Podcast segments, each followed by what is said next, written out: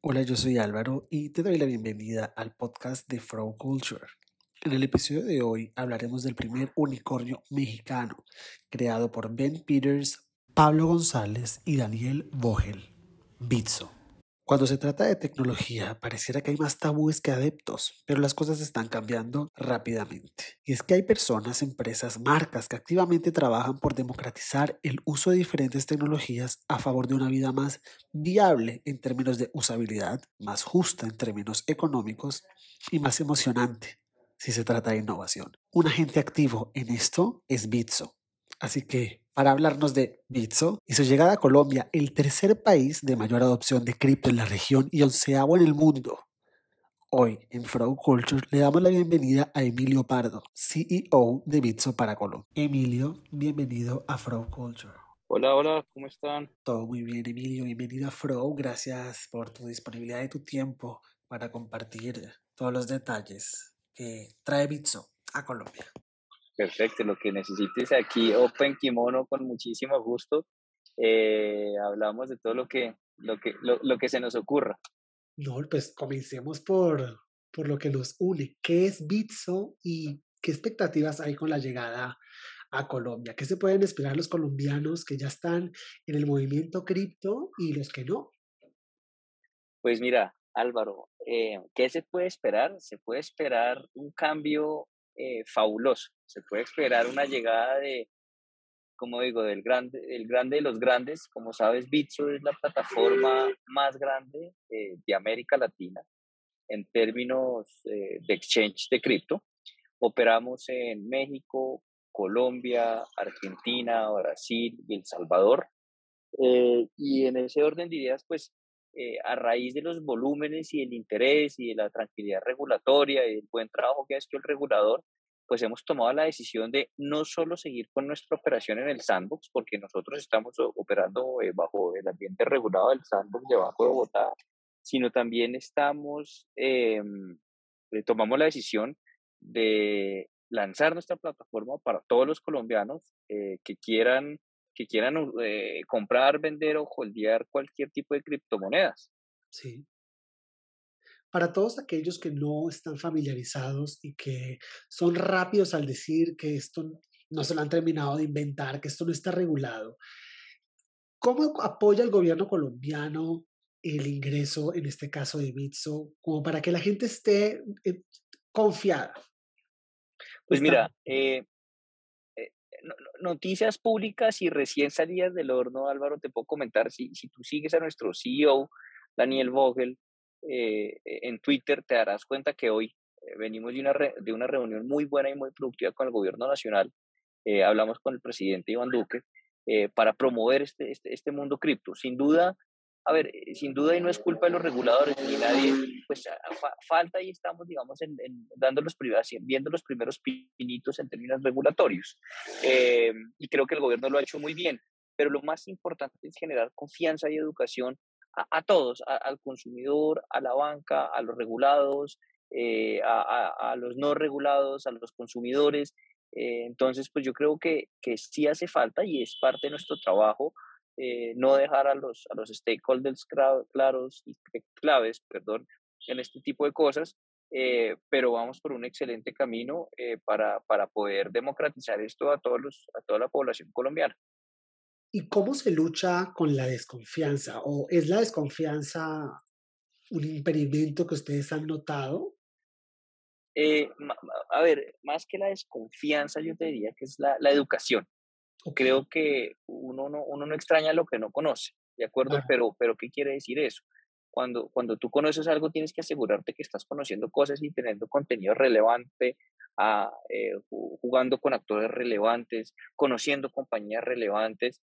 Eh, entonces, en ese orden de días, aquí nosotros, Álvaro, jugamos de, eh, jugamos de la mano, porque como, y hay que ser francos, es como, como, como somos muy buenos y muy transparentes, este mundo también, como cualquier mundo de los negocios, se presta para otras cosas, ¿no? O sea, no quiere decir que cripto sea más o menos peligroso.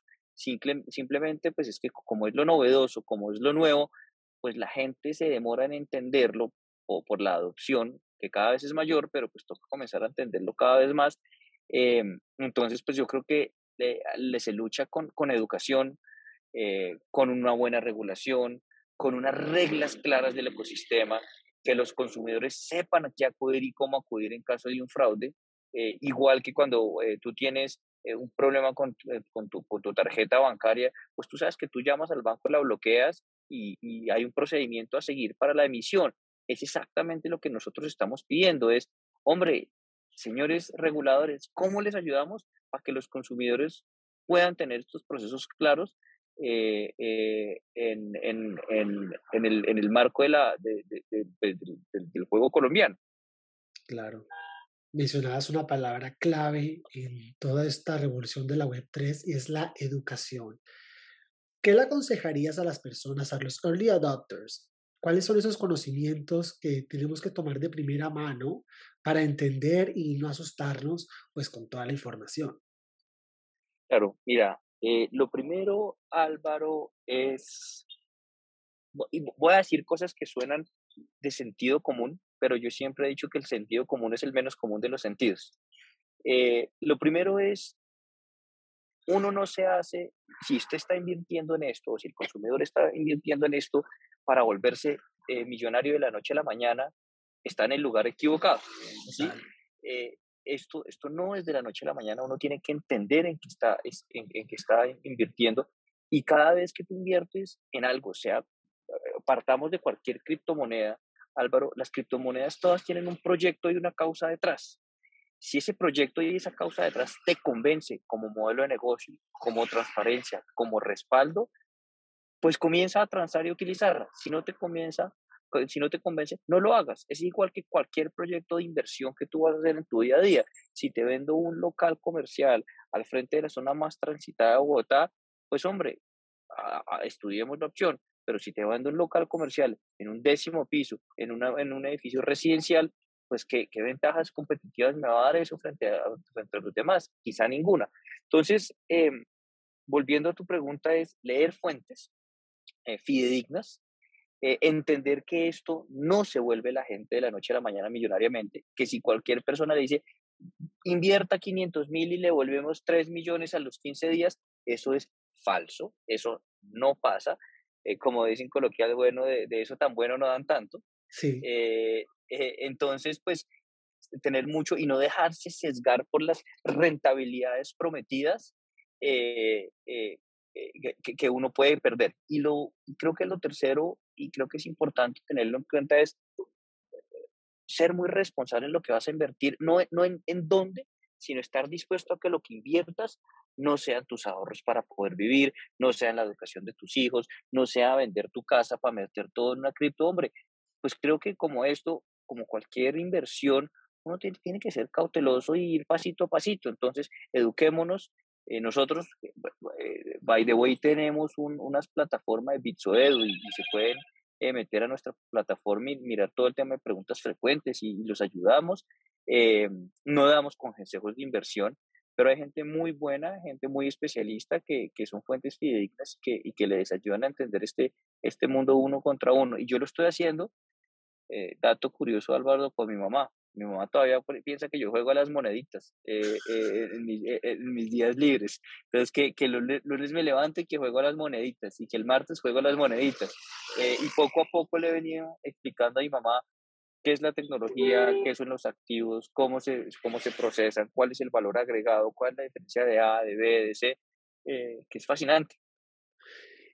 Me, me, gusta lo que mencionas con tu madre porque te pones en el ejercicio de explicar pues, toda esta información tan compleja de pronto en peras y manzanas a personas que les parecerá en chino. De todo este conocimiento, ¿cuál crees tú que sería el más complejo de entender?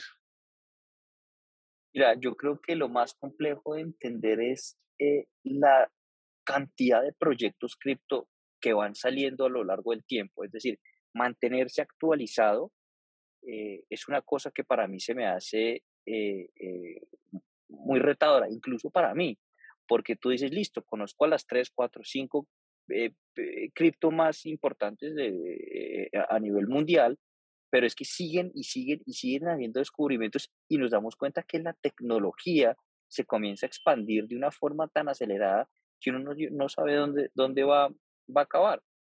Entonces yo creo que el estar como, como dirían los americanos, keeping up con estas cosas, eh, es, es, algo, es una tarea ardua y yo siempre he dicho, nadie es experto, es experto en cripto, todos estamos en constante aprendizaje.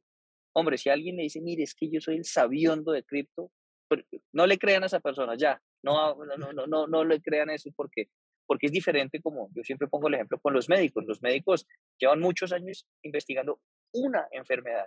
Y ponte a pensar, si una enfermedad demoran tantos años en los médicos, imagínate cuánto tiempo tú te tienes que tomar para poder, eh, eh, poder como tener claro todos estos avances tecnológicos de cripto. Años.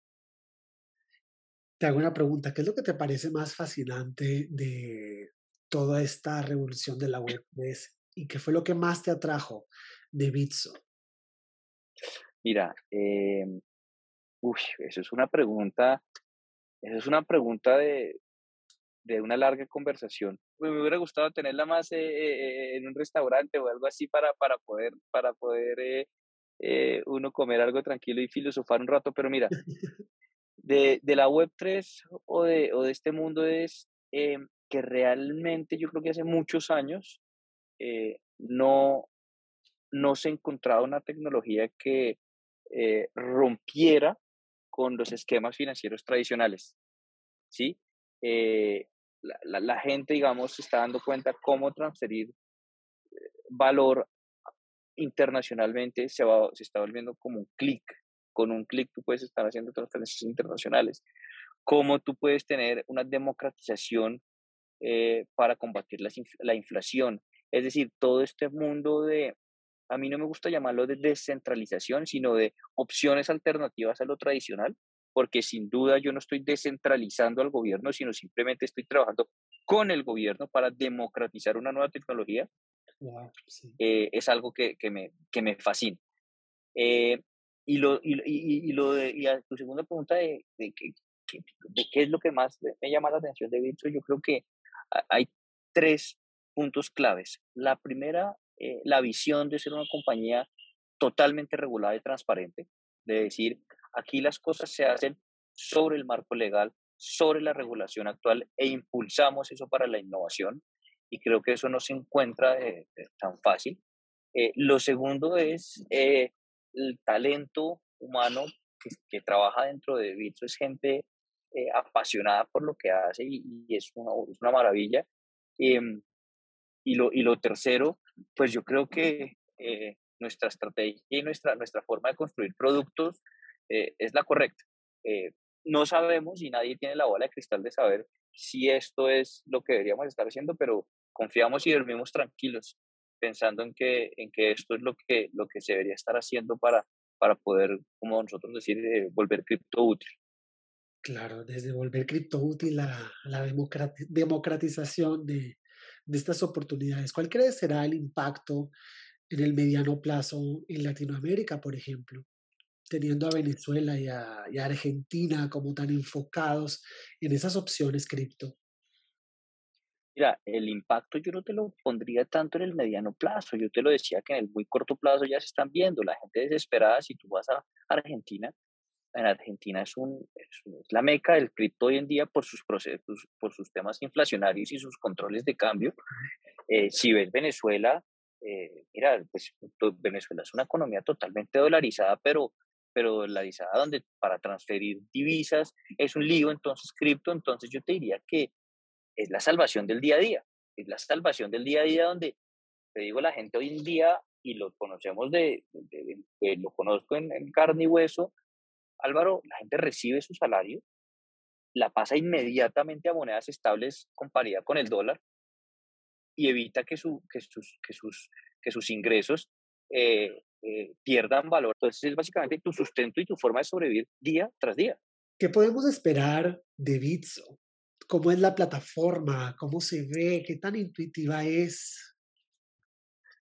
Pues primero, eh, Álvaro, lo que te invito es a, mm, a, que la descargues a partir de eh, hoy, si quieres mismos, te, te, invito a que la descargues y que, y que hagas, digamos, eh, todo el feedback necesario, pero está construida para ser una plataforma totalmente intuitiva, una plataforma fácil de usar y que realmente está construido para gente que no es experta en cripto. Y eso es importante. Uno no puede, uno no puede construir productos pensando en uno mismo, como yo digo yo, uno tiene que construir productos para, para el máximo común, eh, máximo común denominador de las personas. Entonces, eh, te digo, es una plataforma intuitiva, una plataforma fácil de usar, pero sobre todo es una plataforma con el respaldo y la seguridad de que tus fondos están seguros. Ojo, y cuando digo de que tus fondos es eh, los pesos colombianos que tú ingreses o saquen de la plataforma. Acuérdate que esto tiene dos, dos puntas, el ingreso de pesos colombianos a tu billetera, pero después, ¿qué pasa con esos pesos colombianos? Son las inversiones que tú hagas en cripto. Y pues eso obviamente, y es un disclaimer grande, esto tiene una volatilidad y tiene un riesgo. Entonces, eh, si ganas, pues muy bien, si pierdes, repito, hay que ser responsable, pero somos una plataforma sencilla, útil, segura eh, y sobre todo eh, confiable, donde tus, donde tus monedas van a estar ahí 100% seguras a 24/7, 365 días al año. Bueno, te quiero agradecer tu tiempo, tu entusiasmo para, para hablar de, del proyecto. Créeme que la voy a descargar y espero que este sea el principio del cambio, no solo de Bitso en Colombia, sino de muchas personas que se puedan conectar con la promesa de democratización, ¿no?